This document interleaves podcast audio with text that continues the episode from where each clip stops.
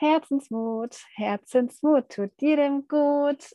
Hallo ihr Lieben, schön, dass ihr eingeschaltet habt zum Podcast heute hier bei Herzensmut. Ich freue mich unendlich, den heutigen Podcast-Gast vorzustellen. Ähm, es ist Ted Simon. Vielleicht einige von euch kennen ihn. Wir werden gleich nochmal ein bisschen näher darauf eingehen, wer er ist und woher ich ihn kenne. Ähm, ja, Ted ist auch ein Adventurer, also ein Abenteurer und er weiß auch bestimmt ganz viel über das Thema Mut, Herzensmut. Er ist mir schon ganz oft seinem Herzen gefolgt, ist immer wieder in seinen Mut quasi durch das schwarze Loch durchgesprungen und hat immer wieder seinen Mut ähm, eher gepackt als die Angst. Und deswegen freue ich mich sehr, dass Ted heute da ist im Interview. Und ähm, genau, das heißt, das heutige Interview ist in Englisch. Das heißt, wir starten jetzt auch gleich so. Hi Ted, Welcome to Hi. the podcast. Thanks for being here. Nice to see you. Yeah. Yeah. I've introduced you a little. I just said you're an adventurer. You had amazing adventures in your life. Yeah. Um, yeah. And for everyone who does not know you, do you want to like to just introduce you just like a little?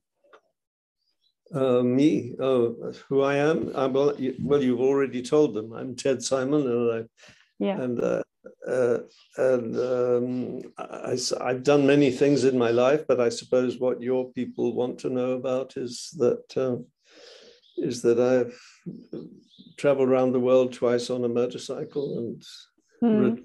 I've written books, and uh, um, you just travel, yeah. The book are quite well known, so you know yeah. that's and uh, and uh, and it's been a long life. That's all I can really tell you. Yeah. Yeah, well, um, that's right. Um, for everyone who's listening, Ted turned 90 in March, no, May, May this year, right? May the 1st, yes. yes. And um, he did his first travels when he was 42, is that right? The first motorcycle trip, yeah. yes. Yeah. Motorcycle journey, yeah. And um, yeah. And um, Yes, well, that uh, you want to know about that. That was four years, uh, four years yeah. traveling around the world. Yeah. And that was at a time before internet, before mobile phones, before anything. Hard to imagine for the generations. yeah. You know, so it was, uh, I wasn't the first person to go around the world on a motorcycle, but I was there were very few, and um, nobody was doing it when I was doing it. Yeah. So um, it was a it was a complete uh, adventure. I I I, um, I, did it out of curiosity. I, I, really wanted to know the world. It was the only way I could think to do it. I knew I was going to write a book, so it had to be interesting. Yeah. And I chose to do it on a motorcycle because I thought that would be the most interesting way to do it. I didn't know anything about motorcycles. Yeah, you were saying the only way to explore the world is when you go by it, like when you stick to the ground and not when you're flying, basically, exactly. right? Exactly. Yeah. And yes. for the same reason, I, I didn't want the journey to be interrupted. It was a single, a single journey, always on the ground or on. I was in the air once, and and that was wow. um, enough. that, that was um, between Colombia and uh, and Panama. Um, uh, I was on on an island, um, a Colombian island in the in the uh, Gulf of Mexico, and uh, and there was one small aeroplane that flew from this island to Panama. There was no room. There was no room in the luggage department for the motorcycle. So, ah. they, uh, so they they wheeled the motorcycle into the aeroplane and tied it up at the back of the captain's seat. What? And, uh, you can't imagine that today. There's too many safety, no, safety totally, issues. Totally yes, yeah. yes, that's why it's very you. It's very difficult. You couldn't do a journey like that today. No, you couldn't. And um, you were a mechanic before, so you were a journalist originally, and then you were, but back in the days, you were also a mechanic before you start traveling. That's no, right? I was never a mechanic. I was never a mechanic. I, I started my life planning to be a scientist. A scientist. Um, I, I did mechanical engineering, not mechanical, chemical engineering. I was a chemist. Ah, until, chemical. Uh. And then I, oh. yes, yes. Okay. So I gave that, I gave that up very, very early in, in, in 1950. Yeah. Okay. I stopped and, and went to Paris and then I became a journalist. Uh, cool. Sort of accidentally, really. Yeah. Um, um, so I was that as a newspaperman for 10 years and uh, and then a magazine editor and then uh, yeah. then I left and went to France and lived in a ruin for four years. In yeah. a ruin. So you know you know how it feels to like I live at the moment. No, no, mine was a real ruin. Yours is just a, a, a small house, but mine was mine was a 13th century ruin. Wow. And um, it was completely in need of repair and uh, all stone, just stones and wood. And uh, yeah. I worked there for, for four years. Cool. And then that was when I decided to go around the world. Amazing. And what I really like about what you were saying in your book that um, about all the gear, like you went into a shop and you prepared for your motorcycle adventures, and then you were just overwhelmed kind of from all the stuff you see in a shop, and you think you need this and you need this, and then you know they're doing really good job in the shops to tell you what you all need to go on an adventure. And what I find so interesting is because I can relate to it, that it does not need much to actually start an adventure. So no, um, no and it's it's um yeah can you well there maybe, was no yeah there was no room on the motorcycle in, those days there were no boxes there were no, no there was very, very little equipment you know so uh, i couldn't take very much yeah um, but i used pretty much most of what i yeah nowadays it's impossible people take much too much stuff I I I um I got yeah. a lot of stuff. I have to figure out what to leave behind soon. Yeah. um and so what can you tell the listeners um, who might think of changing something in their life? They you know they're in like the thing of like not maybe going on on a motorbike around the world, but maybe just as simple as changing a job. Um, don't know, um, leave the partner because it's not good for you. Just about how can people or what is your experience of overcome that fear of that it's basically just a thing in your head really and i mean you've experienced a lot of times to overcome that fear what can you maybe tell us what helped you in your life to well well most most people who most people who want to make some kind of change or adventure and so on uh, are doing it because they are dissatisfied with with where they are right? They they feel something is missing in their lives.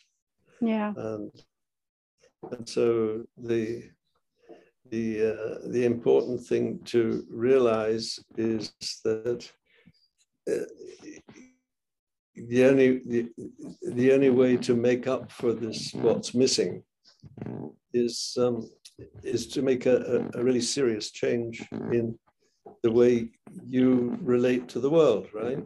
Um, and uh, uh, and most people are afraid to do that. Really, yeah. it's not just a question of you know how you travel or whether you travel or whatever it is you do, but most people are are afraid to make those changes. They're, they're, uh, we get addicted to custom, to, to our customary behavior. Uh, and, like, um, you mean like staying in the, in the same spot, like yeah. you know, like in the little box, staying just in the comfort yeah. zone. Hmm. Right, having the right, the same kind of food, the same kind of drinks, the having having people around you that you know, yeah. um, who who will keep telling you who you are, um, that yeah. sort of thing, right? So for most for most people, and, and the same is true was true for me um, most people, it takes a real shock to, to get you out of that situation. So, um, so the thing, the thing is, is really you have to have a, um, a, a, real a real desire to to do something. You know, I mean, in, in my case, I had a, a, a tremendous urge to see the world. That was that was my my main thing. Mm-hmm. Um, I was so so passionate about satisfying my curiosity mm-hmm. that that I was prepared to take risks to do it. Um, the, the, the, the journey, I didn't set out to change myself. Mm-hmm. I, set out, I set out to satisfy a curiosity. In fact, the journey changed me a lot. Um, and, and, and so what I, what I would say to people is that you need to find something you need to find something that you really really have a real desire passionate desire to do mm-hmm. and that will help you to break Beautiful. the mold the mold that you're in you, you know you need, Take you, need, you need to change everything to to uh, to make to make it happen it's a it's a difficult and sometimes painful you know and so you have to you have to really have a great need to do it. I mean, I don't know what it would be, but it could be could be anything. It's uh, mostly to uh, tra- tragic, or how is English word, like to something bad has to happen, that something changes, loss of a person, or a depression, or yes. something. Uh, um, everyone who's listening, you don't have to go there to to change something. You can do it earlier, but yeah, I know yeah. what you mean. It's um, Wow, that's beautiful actually. Yeah. It's um and can you come you said at the beginning that people have a desire to um maybe fix themselves up to have a change or what was that again can you come closer to well, that no i mean I, I i don't know maybe some people think that they really need to change themselves uh, and mm -hmm. then they usually go to a psychiatrist or something. But um, but, but I, I'm not talking. I'm not talking to people who know who know what's wrong. I mean, I, I'm I'm talking about people who just feel a need to change something. They need they need something more, more mm-hmm. than that, right? And then um, it's about the acceptance of also knowing you have enough. There is nothing in the world can fill up the hole in, in yourself, isn't it? Or well, that that that's true. Also, um, I I think um, I think there are very few people who don't have a hole somewhere. yeah, like like like the like the. Like... I mean, all you can do is improve. You know, you, yeah. you, the, the world, you're on this world for a certain, you know, for how long are you on this world? I'm very lucky.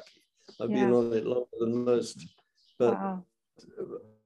but it's only for a certain period of time. You, you need to, to, to uh, make the most of it, you know, to really make the yeah. most of it. And, uh, and, so, and the, and, and people are afraid, people are afraid to take chances because because they're afraid that they won't be able to get back to where they were. They're, they're, you know, people with jobs are afraid of losing their jobs. They're, they're afraid that when if they go away for any length yeah. of time or do something different, then yeah. nobody will want to know them afterwards. It's absolutely not true. The, the opposite is true. That, yeah. the, the, the more changes you make, the more useful you become, the more valuable you become. So like, uh, yeah. that's uh, that's very important to know that so i am so if i understood it right so it's you didn't start traveling because you felt like you need to fill up a gap or something? Like not like you imagine how you travel because you had the desire to get to know the world yourself and to actually see what is the world like? How are the people? How is it really like? I mean you're in your job as a journalist you must be knowing a lot about what was going on and then maybe you're like okay i want to see myself actually to explain it. I need needed to explain it to myself. Yeah. I mean, thank goodness I, am I'm a writer, so it was easier. That's how I write. I write to explain things to myself. Yeah. Uh, but maybe you can do it with music or with pictures or, or, or um, yeah, all sorts of ways. Yeah. Okay. Um, I would like to. Um, I've we've been talking before we started uh, to recording this podcast. Um, I told Ted about when you imagine you have a big decision in your life and you wonder who you can ask about advice. I like to imagine you sitting on a table with your 90 year old self and you would ask your 90 year old self, what would you do? And then I find it's a really good practice to connect to your inner kind of wisdom, you could say, or like to your trust and towards yourself and be like, okay, my 90 year old self would tell me, just do it. You know, you have only one life, do it. And I'm having Ted here, he is 90, which is amazing. And what would, um, the question for you, Ted, what would the 90 year old Ted tell the younger Ted um, for maybe some advice or maybe something? Um, I don't, I don't like to say what would you do different because it went all the way you wanted it, but um, just something. well, the, the trouble is, I've already said, I've already told you what I would, what I would have said to myself uh, and and it's what I did say to myself, which which is that that uh, um, not to be satisfied with what you've got. Um, yeah, yeah. But to be to be, always to be open, curious, open to any opportunities that come along. To keep keep not to be tied into any special thing. You know. Yeah. Um, and I don't know whether that's good advice. I don't know because if you were, if you were a brilliant mathematician, yeah. um, why why would you not? Why wouldn't you want to go on doing that for the rest of your life? I mean, I can. That also like Albert Einstein, sense, yes. kid, yeah.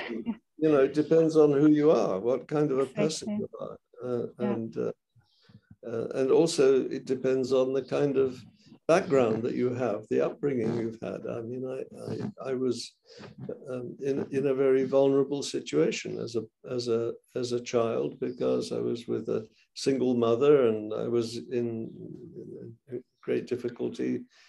Um, and there was a war on, and all sorts of things, you know, created a sense of insecurity and so on. So I, I'm not a good example uh, of, of, of, what everybody else is. Uh, no, everyone is different, of course. You can't generalize it. Yeah. Um, what, what do you mean by you were in a vulnerable situation when you were growing up or when you then were? Yeah, yeah, because I had very, because I didn't have the sort of relationships with, uh, with family and so on that most people my parents broke up. I I can feel you. yeah, yeah. Less and less, but still, they, they do. You know, brothers and sisters, and a father, and uh, and you know, um, yeah. and, a, and, a, peaceful environment. So yeah. uh, that those things were missing for me. So I don't know uh, whether my advice is really good for everybody. It's just good for people. Might can relate to your story like I do. Yeah. yeah um, but also I think but I think almost everybody benefits from from being exposed to change big yeah. to big changes I mean even if you are a brilliant mathematician I still I still think it would be uh, uh, and most and most brilliant people do do strange things I mean they you know they do go off on trips and do and and do things you know it's it's an intelligent thing to do. It's, it is yeah. Because i think when you really realize okay there is an end at this human being on this planet then you're like mm. oh yeah what would you do? Like if you die like okay would do this this and this then why the hell are you not doing it? You don't know if you're going to live tomorrow. Yeah. yeah that's great. Thank you so much. Mm, okay and um, yeah. Go on very long. I have to do some other stuff yeah. as well i know so, i know. That's um yeah. i'm happy you took that you yeah you just gave us the time of yours. Um yeah. and i've been i know you had like some photo books and um, how else um, can people support you? Well they, they, go to my website. Is the best. Yeah I will link it in the in the in the show notes in the podcast so people can click on it. Everything I have is on is on the website and yeah, uh, yeah. yeah. So I got, so I got some, books I want to sell and stuff like that. Yeah. But um, but mostly, I just want people to understand what what to do with their lives, uh, and to give people hope. You know that Yeah. they can really get more out of life than they have already, and I think I think Yeah. that's my way of doing it is as good a way as any. But there must be there must be many other ways. But the main thing is you have to you have to do something. You have to make change, make some kind of change, make some kind of attempt to become bigger, better than you are already. Yeah. Yeah. Yeah. Great things. I send you lots of healing, Ted. Um, Thank you. uh, Whatever you had. Thank you. Okay, as um, is with the um, yeah, well, I'm ending that. Okay, guys, I- thank you so much for yeah. Thank. Thanks a lot. Thanks for the opportunity. Thank you for being here. Um, Bye okay, bye. bye. Okay, Bye-bye. guys, if you want to support Ted, I link the um, website below and you can just check him out. Um, we would both love that. Um, wish you a great day, lots of adventure spirit, and goodbye.